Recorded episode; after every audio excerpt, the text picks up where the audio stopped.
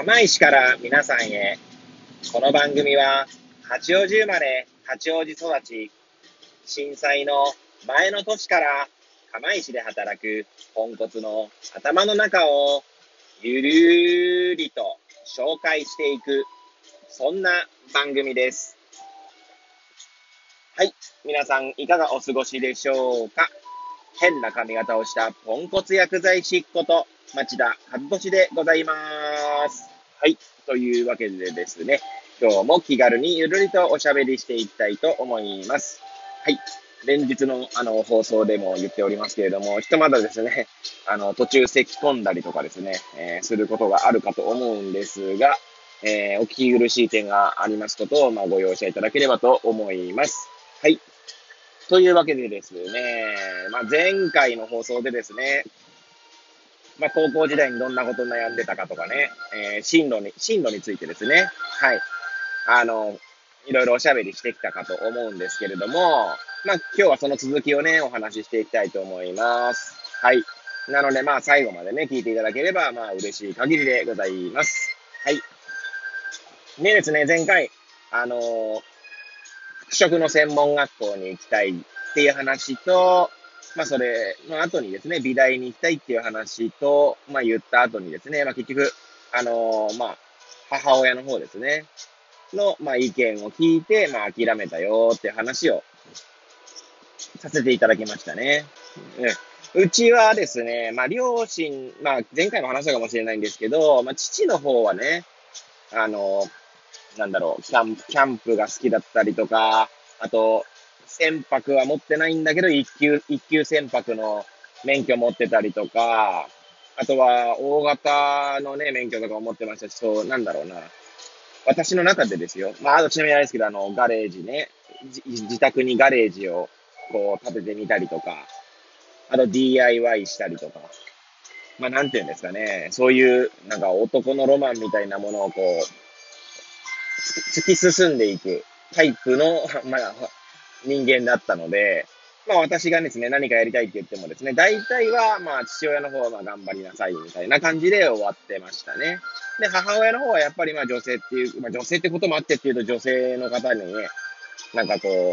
う、何何それみたいな感じで言われるかもしれないんですけど、まあ、今比較的こう現実的なか、現実を見る方が多い気がするので、まあそういう表現をさせていただきましたが、えー、まあうちの母はですね、まあ、ちゃ、ちゃんと現実を見なさいみたいなタイプの人だったので、まあ、前回お話ししたように、まあ、美大を出てもですね、なかなかこう、生活していくってなると大変よって話を、まあ、したという話でしたね。はい。でですね、高校の現役時代は、なんて言うんでしょうね。結局、あの、志望校とかがこう、あんま見つからなくて、はい。で、ただ周りがですね、やっぱり進学するっていう空気感だったわけですよ。はい。なんで私もその空気感の中にこう、まあ、飲み込まれながら、まあ行ったわけですけれども、で、結局、最終的には、あの、どこを志望したかっていうと、まあ、ほら、進路ね、相談とかあるので、まあ、どういうふうにしたかっていうとですね、ちょうど私の家から、実家からですね、八王子の実家から、そうですね、車で15分ぐらいあれば すいません、失礼しました。車で15分あれば行けると思うんですけれども、当時ですね、えー、東京都立科学技術大学という大学がありました。はい。今確か、ちょっとあの、名前が変わってるはずです。はい。えー、なんだね、首都大学東京とかの、に合併されたんだかなんだかちょっと忘れましたけれども、まあ、日野キャンパスみたいな感じで、何々大学の日野キャンパスみたいな感じになってると思いますね。はい。で、まあ、そこがですね、まあ、近いというのと、まあ、公立であるというところから、まあね、えー、まあ、高校もね、公立でしたし、なんとなくですね、公立の方がお金かかんないみたいななんかそんな認識で、まあ、受けたと思いますね。はい。受けたと思いますが、受けることにして、で、まあ家から近いのでですね、まあいろいろこう考える時間があるだろうというのが、まあ当時の私の考えでした。はい。で、そんな、まあ、ある、ある種不純な動機でですね、まあ、科学技術大学を、まあ、第一志望として、で、それ以外はですね、あの、受けるつもりがなかったんですね。というのもですね、まあ、うちの父が2年浪人してるんですけれども、で、2年、あの、うちの父は、えー、学生時代に医学部志望だったみたいで、で、1浪目にですね、なんか私立の医学部受かったらしいんですけど、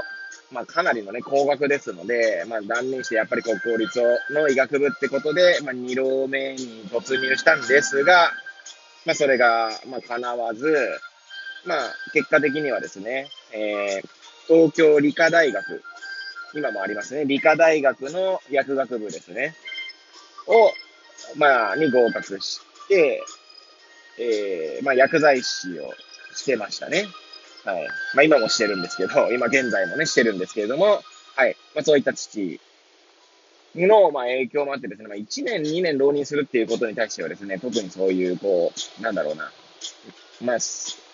父親自身がね、そういう経験をして、多分おそらくいろいろ感じるものがあったんでしょうね。はい。なので、まあ、1年、2年浪人するのは、まあ、人生にとっても、そんなに悪くないんじゃないか、みたいな、いう発言もあったので、まあ、もうね、今思えばね、な、なんなんだろう、お前はっていう話なんですけど、まあ、私ね、お前はって私ですけど、あの、まあ、一、浪人するのはなんかこう、全然こう、抵抗感がなかったですね。はい。で、まあそういうこともあって、まあ、あの、公立一本だったんですけれども、で、まあ、周りの友達がですね、と当時あの、まあ今もあんのかなあの、立川駅の、まあ、すぐ近くにはね、いろいろ予備校があったんですよ。河合塾とか、寸大とかですね。確か、早稲田ゼ、なんだっけ、早稲田ゼミナールだっけか、なんか早稲田塾じゃねえの、なんかあったと思うんですけど、で、あと、代々木ゼミナールがあったんですね。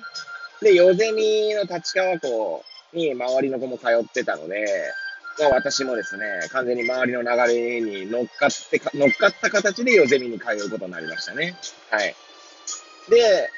まあ、中学生まではですね、比較的こう勉強、まあ、学校の勉強ですね。学校の勉強と学校の成績はまあいい方だったんですけど、まあ、高校に入ってからですね、あまりこう、勉強しなくなってしまってですね、高校卒業にが近づくにつれて、というか あ、すみません、失礼しました。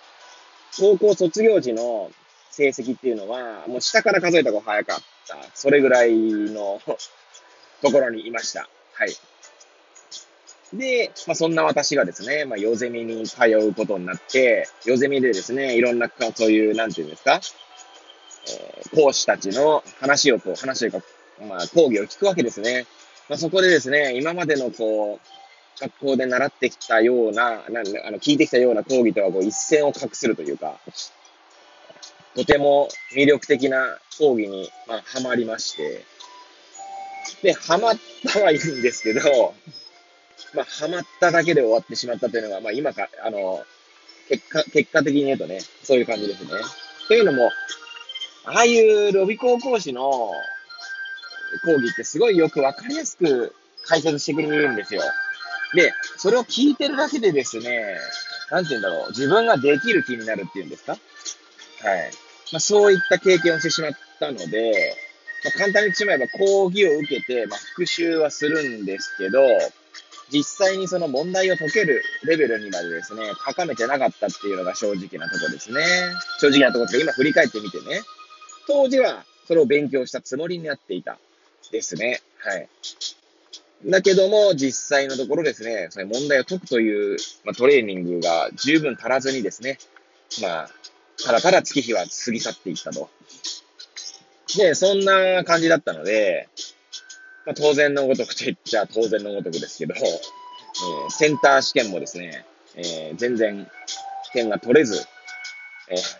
なので、本試験っていうんですか？その科学技術大学の本試験を受けることすらできずに、えー、私の現役時代の大学受験は終わりましたね。はい。そうなんですよ。あの、まあ、そんな、まあ、今思えばですね、そういった経験があって今の私になるのでいいんですけど、まあ、当時はですね、なんだろうな、別にめっちゃへこんだわけでもないんですけど、なんだ、なんでしょうね、これできない、まあ、やっぱできないかぐらいな感じだったかと思いますね。そう、だからそこら辺軽かったんだろうなと、まあ、今思えば思いますね。はい。という感じでですね、そんなこと喋ったらですね、あの、そろそろ時間になってきましたので、えー、今日の放送の方はですね、終えたいと思います。はい。ということでですね、えー、こんな感じでくだらない放送ではありますけれども、毎日放送しておりますので、えー、もしよろしかったらですね、えー、また明日も聞いていただけると嬉しいです。また明日この続きをですね、何回にわたるんでしょうね、この感じね。えー、と思ってましたので、はい、もしよろしかったら、はい、えー、聞いていただければ嬉しいかなと思います。はい。そしてですね、はい、今いつものように、えー、まあ、最後のね、言葉になりますけれども、これを聞いていただいた皆さんがですね、より良い一日を過ごせますようにとお祈りさせていただいて、えー、私の放送を、えー、今日の放送ですね、えー、終えさせていただきたいと思います。はい。それではまた明日皆さんお会いいたしましょう。さようなら。